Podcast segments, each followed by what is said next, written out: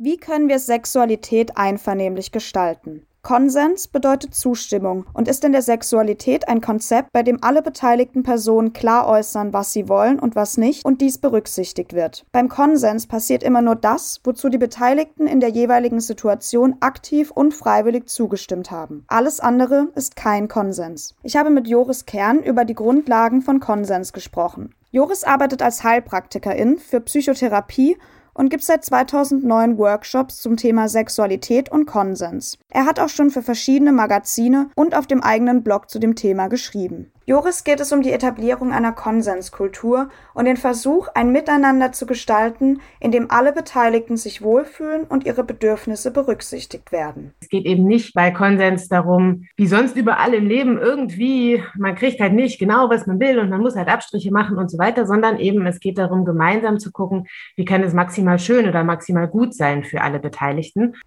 Als Joris mit der Arbeit zu Konsens begonnen hat, stieß das Thema noch auf viel Kritik und Zweifel.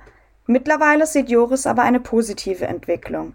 Das Thema Konsens gelangt immer mehr in die Mitte der Gesellschaft und weckt Interesse. Gerade sind wir aber an so einem Punkt, wo ich das Gefühl habe, gerade durch MeToo und durch irgendwie immer mehr Offenheit darüber zu reden, was da eigentlich die ganze Zeit schon an Missbrauch und an übergriffigen Strukturen existiert, gibt es eben auch so ein Interesse daran, zu gucken, was sind denn die Alternativen und wie kann denn das eigentlich gut gehen? Und ich habe auch das Gefühl, dass es natürlich gibt von, von gibt es auch Backlash von Leuten, die sagen, boah, lass uns doch in Ruhe, irgendwie das alte Spiel war doch gut, wir wollen irgendwie die traditionellen Rollen wieder, aber es gibt eben auch genug Leute, die kapieren, da gibt es für sie was zu gewinnen. Statt sich nur in der Diskussion um die richtige Methode zu verfangen, geht es Joris darum, eine Kultur des Konsens zu etablieren. Weil äh, ich das Gefühl habe, es geht dann eben wirklich nur noch um so eine Diskussion über die Methode und gar nicht mehr darum, was soll diese Methode eigentlich bringen. Die Methode soll natürlich bringen, dass es für alle Beteiligten möglichst viel Freiheit gibt in der Gestaltung und in dem Entscheiden und möglichst viel Genuss.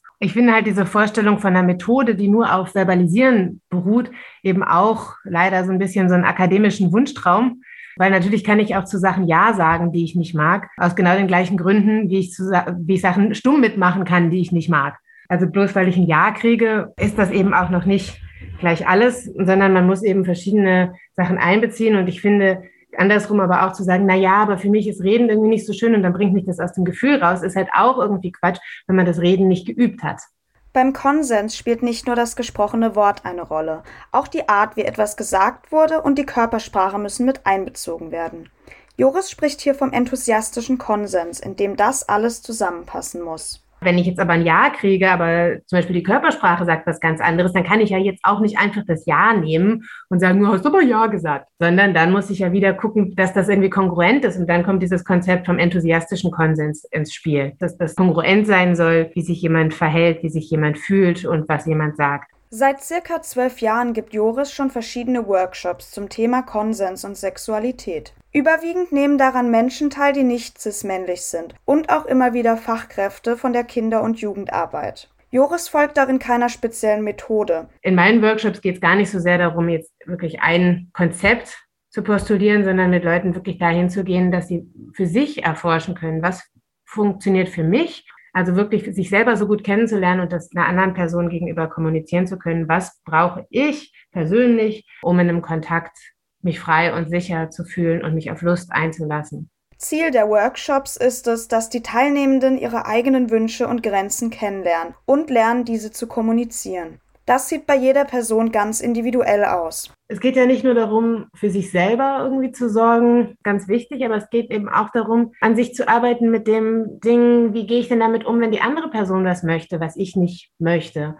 Oder wenn die eine Grenze hat, wo ich einen Wunsch habe. Weil das natürlich auch was ist, in dem Moment, wo ich mir selber nicht zutraue, damit umzugehen, traue ich der anderen Person auch nicht, um mit meinen Grenzen und Wünschen umzugehen. Und indem ich der anderen Person aber auch zeigen kann, jo, dein Wunsch ist super, ich möchte ihn aber nicht erfüllen und das ist gar kein Drama. In dem Moment bringe ich ja auch Entspannung in die Situation und zeige der anderen Person ja auch, wie ich es mir selber wünsche. Um Konsens praktizieren zu können, müssen wir aber nicht zwingend einen Workshop besuchen.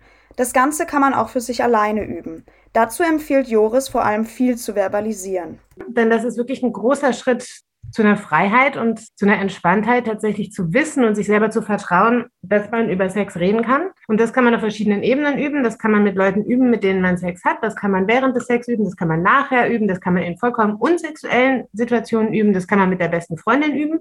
Das kann man auch alleine vorm Spiegel üben. Aber einfach, dass man Wörter schon benutzt hat und Formulierungen, macht es auch in der Situation viel einfacher, was auszusprechen. Und dann muss man nicht irgendwie eine halbe Stunde Hirnknoten haben, bevor man mal irgendwie sagt, was gerade los ist. Ein weiterer wichtiger Schritt ist es, Ja, Nein und vielleicht klar auseinanderzuhalten. Joris sieht gerade das Nein als eine wichtige Basis dafür, dass wir überhaupt enthusiastisch Ja sagen können. Das Nein ist ja eigentlich das, die absolute Basis, damit man überhaupt in so einen sehr intimen, sehr verletzlichen Kontakt gehen kann, muss es ja irgendwie die Basis geben, zu wissen, okay, Nein zählt, ich kann Nein sagen und Nein wird respektiert. Andersrum hilft uns aber das Ja ganz doll beim Nein sagen. Das heißt, das ist auch ein ganz wichtiger Fokus, finde ich, in der Konsensarbeit, immer mehr dieses Ja zu erforschen. Was sind die, wie fühlt sich denn eigentlich richtig geil an? Wie fühlt sich ein Kontakt richtig geil an? Wie, was, was mag mein Körper richtig gerne? Weil wenn ich das kennenlerne, und das finde ich auch zum Beispiel, wenn es um Präventionsarbeit geht, ganz wichtig, nicht nur damit, was kann alles Gefährliches passieren zu arbeiten, sondern eben auch damit zu arbeiten, wie fühlt es sich richtig, richtig gut an? Und das erfahrbar zu machen, weil wenn ich weiß, was sich gut anfühlt, dann bin ich viel weniger bereit, irgendeinen Mist mitzumachen, weil ich ja weiß, das gibt es, ich weiß, wie es sich anfühlt und ich weiß, das kann ich haben.